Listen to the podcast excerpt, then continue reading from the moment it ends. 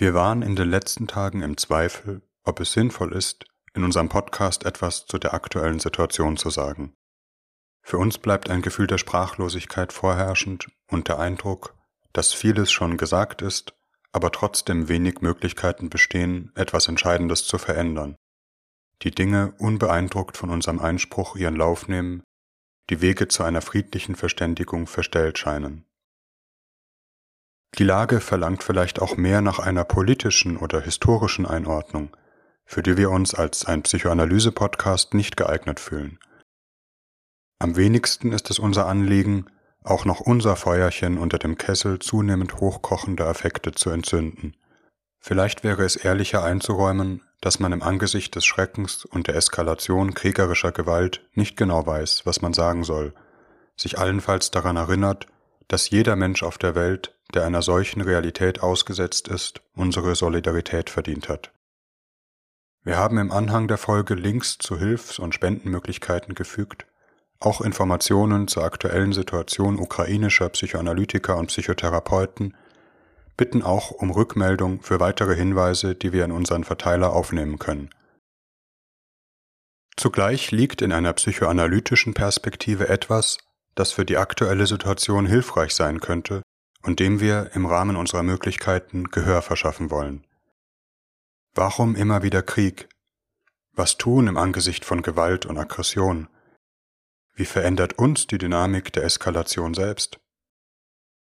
Das sind durchaus auch psychoanalytische Fragen. Die Entstehung der Psychoanalyse war von den Erfahrungen zweier Weltkriege beeinflusst. Die Psychoanalyse hat nicht zuletzt deshalb immer ein Auge für die dunklen Potenziale menschlicher Destruktivität gehabt, sich auch immer wieder damit beschäftigt, wie Gewalt in Gruppen und Staaten entsteht, bis hin zur Entscheidung zum Krieg.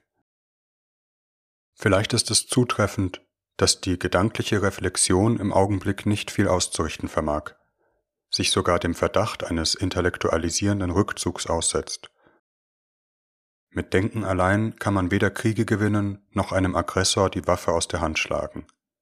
Es gibt einen Grad der Wirklichkeit, gegen den Worte machtlos sind.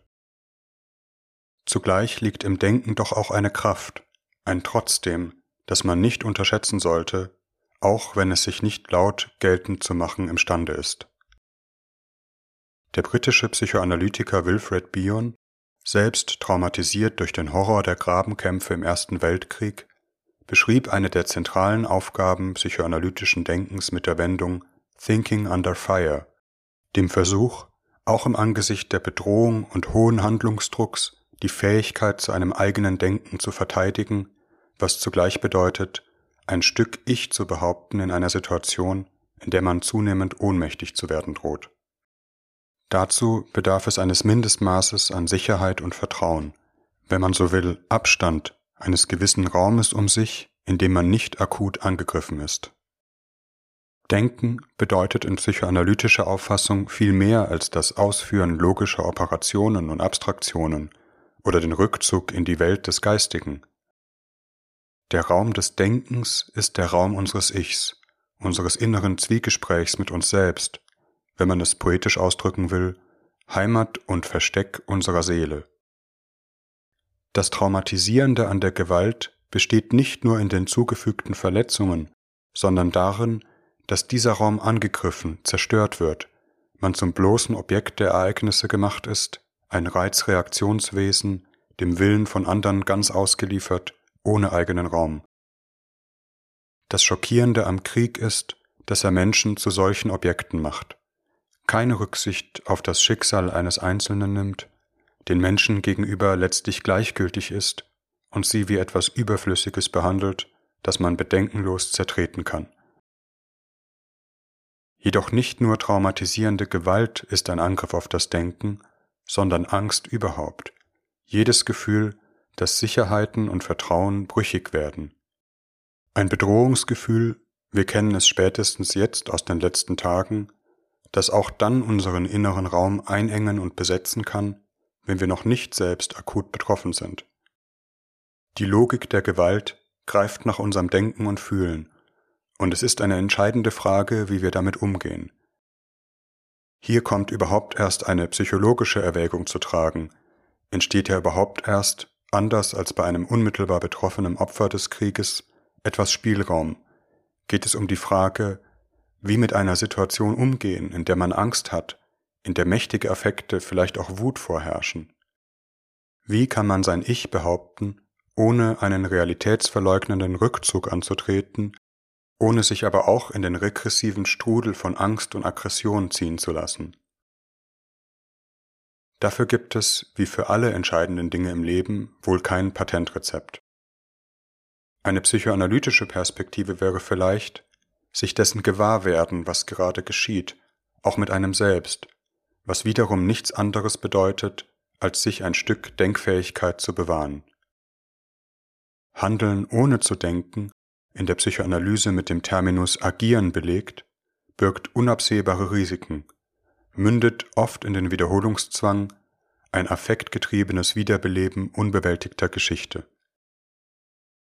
Unseres Erachtens ist diese Gratwanderung auch die entscheidende für die Politik, weshalb auch hier beides Verharmlosung, aber auch eine weitere Emotionalisierung der Situation und Regression auf ein Freund-Feind-Schema eine gefährliche Dynamik befeuert. Die Existenz von Atomwaffen zuletzt, aber auch die Möglichkeit eines noch schlimmeren Krieges ist eine Realität. Diese bedeutet, dass es bei allem, was entschieden wird, immer um das Ganze geht. Wir ohne Seile klettern, weshalb jede politische Handlung wohlerwogen sein will und man die eigene Angst, wie in jeder Lebenssituation, ernst nehmen sollte, ohne in panisches Agieren zu verfallen. Sozusagen als Gegenstück zum angstgetriebenen Kurzschluss kann der eigene Denkraum allerdings auch zum geschlossenen System, zu einem Refugium oder zu einer Scheinwelt mit nicht weniger bedenklichen Konsequenzen werden. Dies lässt sich vielleicht wohl auch von den westlichen Gesellschaften in den letzten Jahrzehnten sagen. Darin liegt ein historisches Glück, den Frieden immerzu voraussetzen zu dürfen, aber auch ein narzisstisches Moment, das bestimmte Aspekte der Realität ausblendet. Die Welt als einen Raum unendlicher Möglichkeiten zu behandeln, in welche die eigenen Wünsche expandieren und der entsprechend der eigenen Vorstellungen geformt werden kann. Ein Universum, das endlos dehnbar scheint. Psychoanalytisch gesprochen ein orales Universum, ein Weltgefühl, das bereits durch die Realität des Klimawandels erste Erschütterungen erfahren hat. Durch den Angriffskrieg vermittelt sich der Eindruck einer ruckartigen Desillusionierung in den westlichen Gesellschaften. Wer weiß, vielleicht zerbricht an der Kriegsgewalt auch gerade ein Stück Postmoderne, in der jeder seine eigene Wahrheit kreieren kann. Zumindest sind Raketen, zynisch gesprochen, doch eine Realität sui generis, eine hässliche, was sie aber auch schon in den vergangenen Jahrzehnten für andere Menschen auf der Welt waren, wenngleich nur selten so nah, vor allem nicht mit dem Sprengkopf auf uns gerichtet. Staatskunst heißt vielleicht jetzt mehr denn je, sein politisches Denken an der Realität auszurichten, ohne es von einer eskalativen Dynamik zerstören zu lassen. Man könnte auch sagen, sich von einer verrückten Dynamik nicht verrückt machen zu lassen. Die Frage, warum es überhaupt Gewalt und Kriege gibt, wäre wohl mit dem alleinigen Verweis auf einen angeborenen menschlichen Destruktions- oder gar Todestrieb nur sehr oberflächlich beantwortet. Sicherlich gibt es in der menschlichen Natur das Potenzial zu Gewalt und Aggressivität, gewissermaßen einen archaischen Raubtierinstinkt, der in bestimmten Situationen abrufbar und instrumentalisierbar ist, wie sozialpsychologische Experimente oder einfach die Erfahrung der Geschichte zeigt, in nahezu jedem Menschen. In den Worten Freuds Das gern verleugnete Stück Wirklichkeit hinter alledem ist, dass der Mensch nicht ein sanftes, liebesbedürftiges Wesen ist, das sich höchstens, wenn angegriffen, auch zu verteidigen vermag, sondern dass er zu seinen Triebbegabungen auch einen mächtigen Anteil von Aggressionsneigungen rechnen darf. Infolgedessen ist ihm der Nächste nicht nur möglicher Helfer und Sexualobjekt, sondern auch eine Versuchung, seine Aggression an ihm zu befriedigen, seine Arbeitskraft ohne Entschädigung auszunützen, ihn ohne seine Einwilligung sexuell zu gebrauchen, sich in den Besitz seiner Habe zu setzen, ihn zu demütigen, ihm Schmerzen zu bereiten, zu martern und zu töten. Die Geschichte liefert wohl für diese menschliche Aggressionsneigung eine unübersehbare Zahl an Beispielen.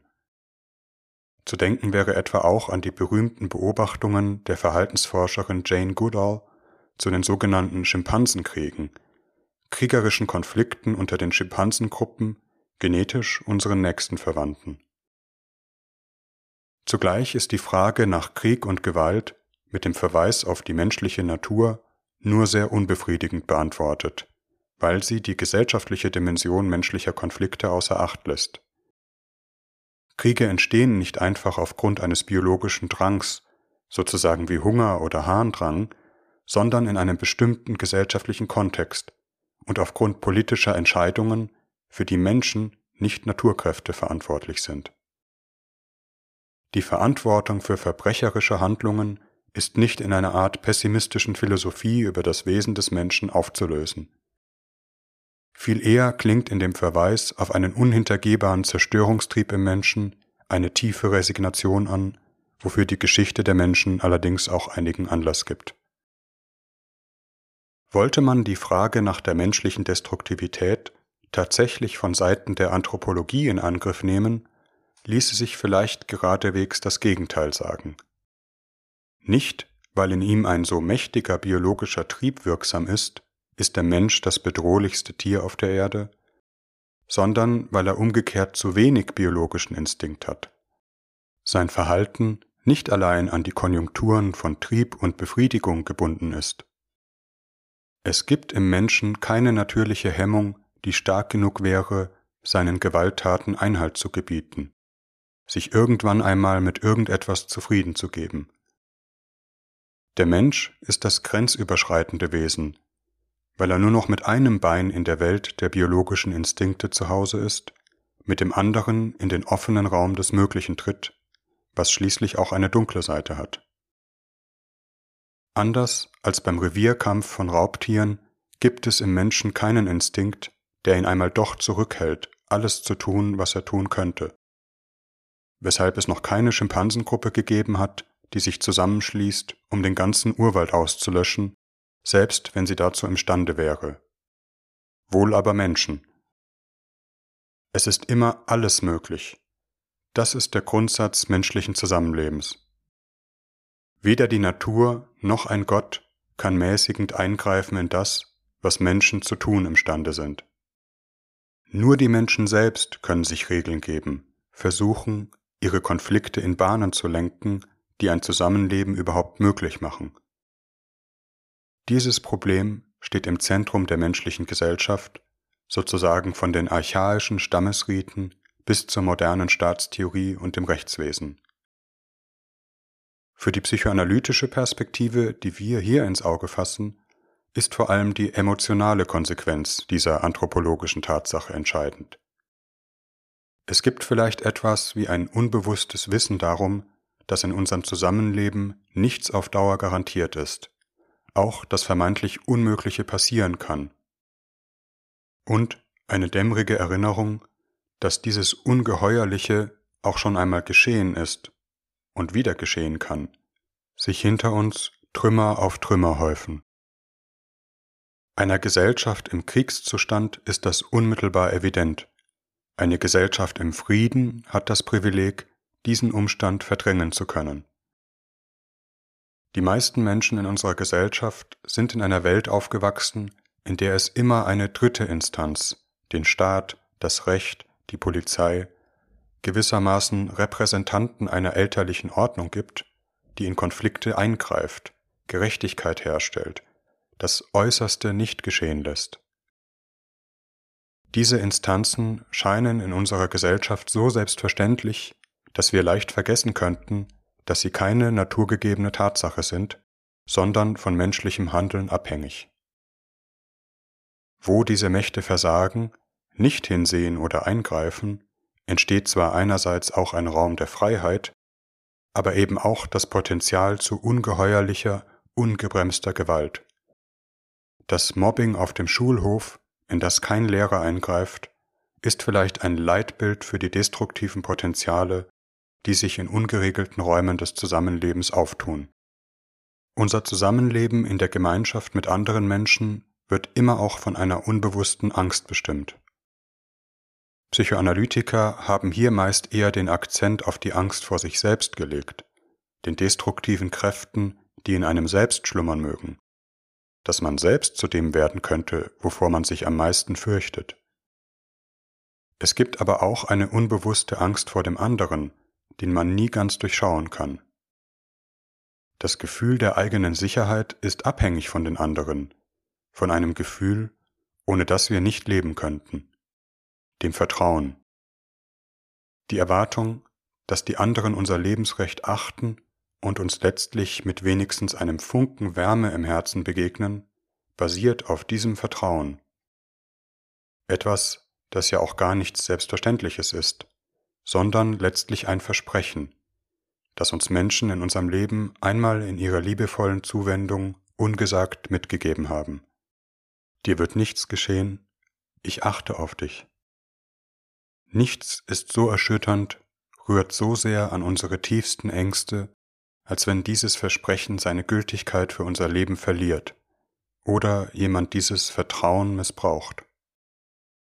Institutionen und Gruppen in unserer Gesellschaft sind letztlich so organisiert, dass sie eine dreidimensionale Struktur haben. Es immer eine dritte Partei gibt, die darauf achtet, was die anderen beiden tun, oder zumindest darauf achten sollte. In Organisationen ist damit letztlich das Prinzip der Führung gemeint, das nicht gleichzusetzen ist mit einer autoritären Figur, die alles bestimmt, sondern einer Struktur, die das Verhalten von anderen erwartbar macht, das Zusammenleben entängstigt. Das Schrecklichste geschieht in unserer Gesellschaft da, wo es keine solche Struktur gibt. Nichts Drittes. Sei es in der totalen Institution eines Kinderheims, sei es in der eigenen Familie, wo die anderen Dritten wegsehen. Gewalt, im Extremfall Krieg bedeutet, dass die dreidimensionale Struktur eines Konflikts zusammenbricht. Sei es durch einen Prozess gegenseitiger Aufschaukelung, sei es durch die verbrecherische Entscheidung einer Konfliktpartei, die eigenen Interessen ohne Rücksichtnahme auf Regeln, Absprachen oder Grundprinzipien der Menschlichkeit durchzusetzen. Demgegenüber bedeuten Verhandlungen immer den Versuch, wieder etwas Drittes, Regeln, Vereinbarungen zwischen den Konfliktparteien zu etablieren, meist ja auch tatsächlich durch die Vermittlung einer dritten Partei auf neutralem Boden. Wie die Entscheidung zum Krieg in einer bestimmten Gesellschaft oder einer Führungsriege zustande kommt, ist wohl eine zu komplexe Frage für einen Podcast. Vielleicht ja auch nur zu einem geringen Anteil eine psychologische Frage. Die wenigsten von uns wissen wohl, wie Entscheidungsprozesse in einem autoritären Machtzirkel vonstatten gehen. Vielleicht sollte man den Anteil von Rationalität und Vernunft dabei im Allgemeinen nicht zu hoch veranschlagen wie überhaupt der Anteil von Irrationalität und dem Unbewussten in Politik und Geschichte wohl oftmals unterschätzt wird. Doch genaueres wissen auch wir nicht. Wir wollen uns darauf beschränken, eine bestimmte Dynamik der Angst nachzuzeichnen, die durch Gewalt in Gang gesetzt wird und Gruppen oder ganze Gesellschaften erfassen kann. Sie kann an der Wurzel kriegerischer Gewalt liegen, aber auch ihr Resultat sein, ein Verständnis für diese Gruppendynamiken ist vielleicht auch die Stelle, an der wir als indirekt Betroffene im Augenblick eine Einflussmöglichkeit haben, indem wir uns nicht in die irrationale Logik der Gewalt hineinziehen lassen. Der Psychoanalytiker Otto Kernberg, einer der bekanntesten zeitgenössischen Psychoanalytiker, hat sich in mehreren Schriften damit beschäftigt, was geschieht, wenn in Gruppen oder in einer ganzen Gesellschaft die Struktur von Sicherheit und Erwartbarkeit brüchig wird. Kernberg spricht von dem Verlust einer gewohnten Sozialstruktur, was etwa bedeuten kann, den Verlust von bisher gültigen Führungsprinzipien. Man denke etwa an die heikle Stunde des Machtwechsels in der Führung einer Gesellschaft. Immer ein potenziell blutiger Augenblick, wie wir seit der amerikanischen Präsidentschaftswahl wissen, nicht nur in autoritären Gesellschaften. Der Verlust der vertrauten Strukturen kann aber auch mit einem technologischen Wandel einhergehen oder gesellschaftlichen Krisen, die das bisherige Leben in Frage stellen, bis hin zum Zusammenbruch einer ganzen Gesellschaftsordnung, wie in den sozialistischen Staaten in den 1990er Jahren, mit all den dramatischen Folgen für das Leben eines einzelnen Menschen. Nicht zuletzt die Bedrohung durch eine äußere Gewalt. Dies alles sind Prozesse, die unbewusste Ängste wecken, das schlummernde Wissen um die eigene Verletzlichkeit zu einer greifbaren Realität machen. Wir sind verwundbar. Die Welt, die von Krieg und einer nuklearen Katastrophe verwüstet ist, ist auch unser Körper, den man angreifen kann.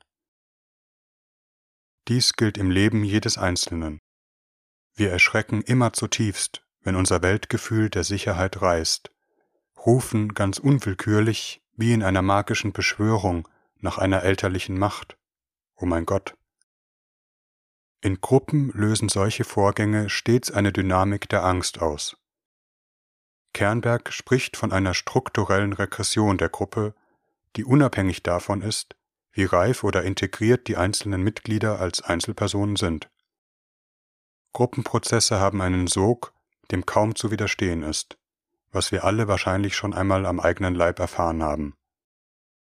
Eine diffuse Verunsicherung entsteht, Ängste, Misstrauen, Gerüchte, plötzlich aufschießende Panik, Affekthandlungen, eine gewisse Desorganisation des Denkens und Erlebens. Die Gruppe sucht, hierin schon das rekursive Moment, nach elterlichen Führungsfiguren, die das Sicherheitsgefühl wiederherstellen können.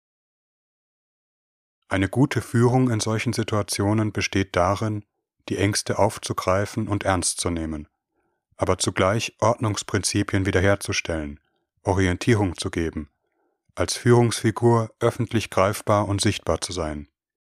Und sei es, man denke an bestimmte Podcast-Formate in der Corona-Krise, indem sie die beruhigende Kraft des Wissens und Verstehens wirken lassen. Ein hoher Anspruch, denn Führungspersonen müssen in einer solchen Situation ja auch mit ihren eigenen Ängsten umgehen. Darin auch die Bedeutung von Medien, die für die Psychologie einer Krise eine hohe Verantwortung tragen, mit der Realität konfrontieren müssen, ohne Panik und Aggression zu schieren. Steigern diese hingegen die Affekte noch, etwa weil sie selbst in Panik geraten sind oder bestimmten Interessen folgen, wird ein regressiver Strudel in Gang gesetzt, der gefährliche Konsequenzen haben kann. In der Psychoanalyse spricht man auch von einem paranoid-schizoiden Denkmodus. Ein spaltendes Denken, das von Extremen gekennzeichnet ist. Unter den vorherrschenden Gefühlen von Misstrauen, Verrat, Unsicherheit letztlich von Angst getrieben. Es ist eine Erlebensweise im Zeichen eines Verfolgers, der in die eigene psychische Struktur eindringt, von dem kaum noch eine Abgrenzung möglich ist. Eine bedrohliche Welt, in der es kaum sichere Anker gibt, immerzu Gefahr droht, was letztlich das eigene Denken unter permanenten Druck setzt. Die Psyche versucht Klarheit zu schaffen, sich zu entängstigen, indem sie auf Spaltungsmechanismen zurückgreift die Welt in Schwarz und Weiß einzuteilen, hier die Basis des Freund-Feind-Schemas. Der Auftritt oder die Erschaffung eines äußeren Feindes reguliert gewissermaßen die destruktiven Kräfte innerhalb der Gruppe, schafft sie psychisch und nicht selten mit den Mitteln der Projektion nach draußen, wo sie bekämpft oder zumindest vermieden werden können.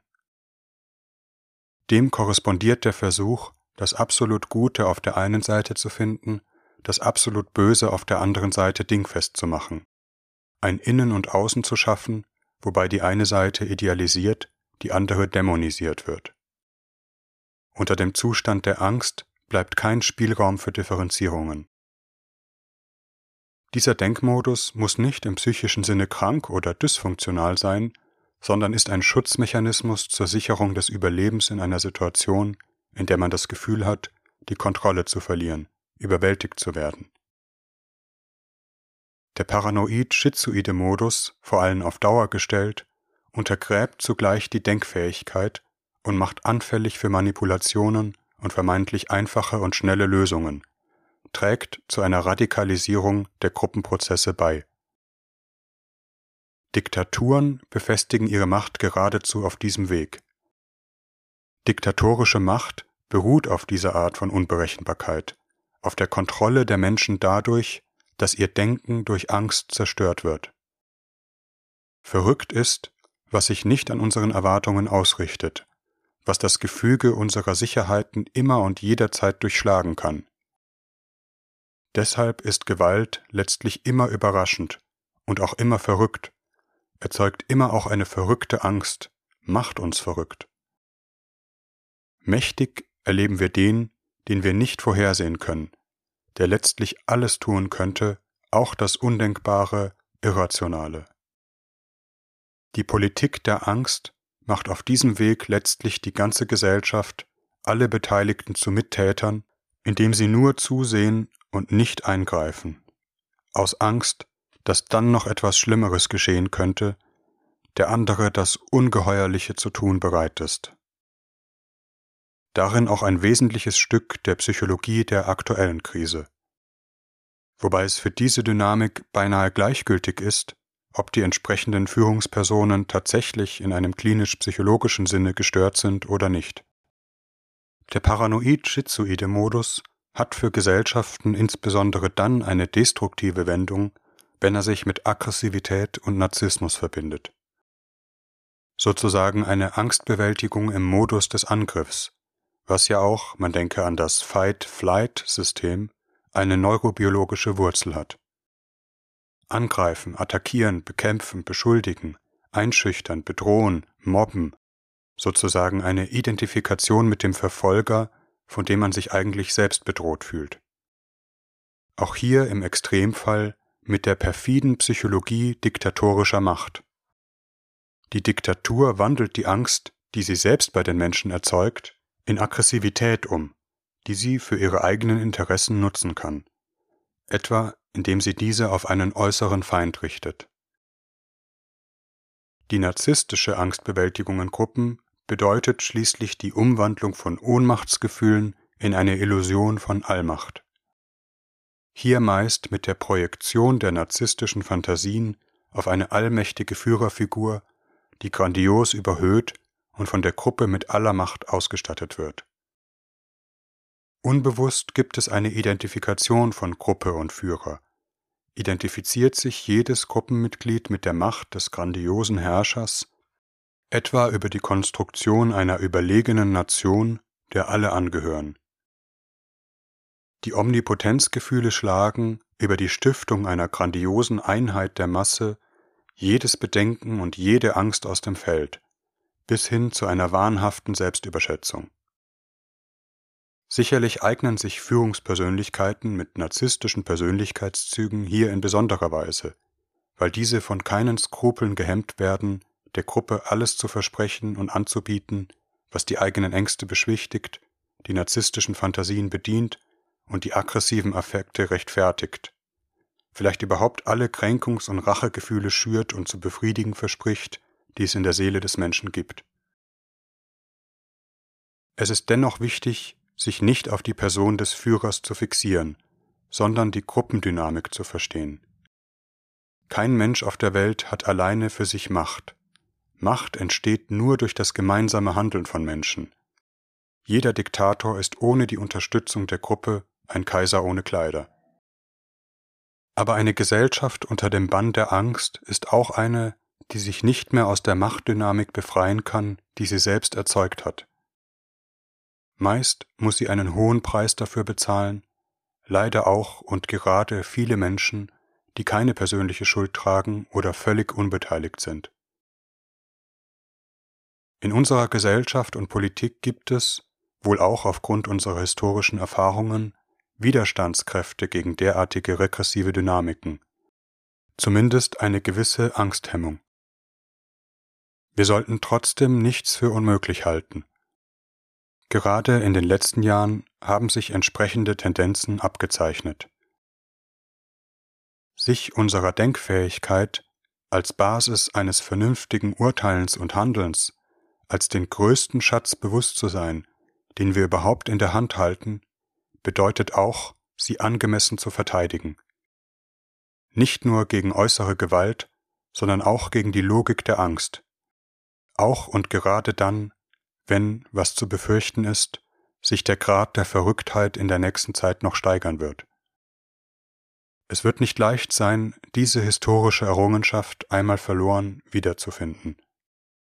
Solange es uns irgend möglich ist, sollten wir nicht aufhören, darüber nachzudenken, was wir tun.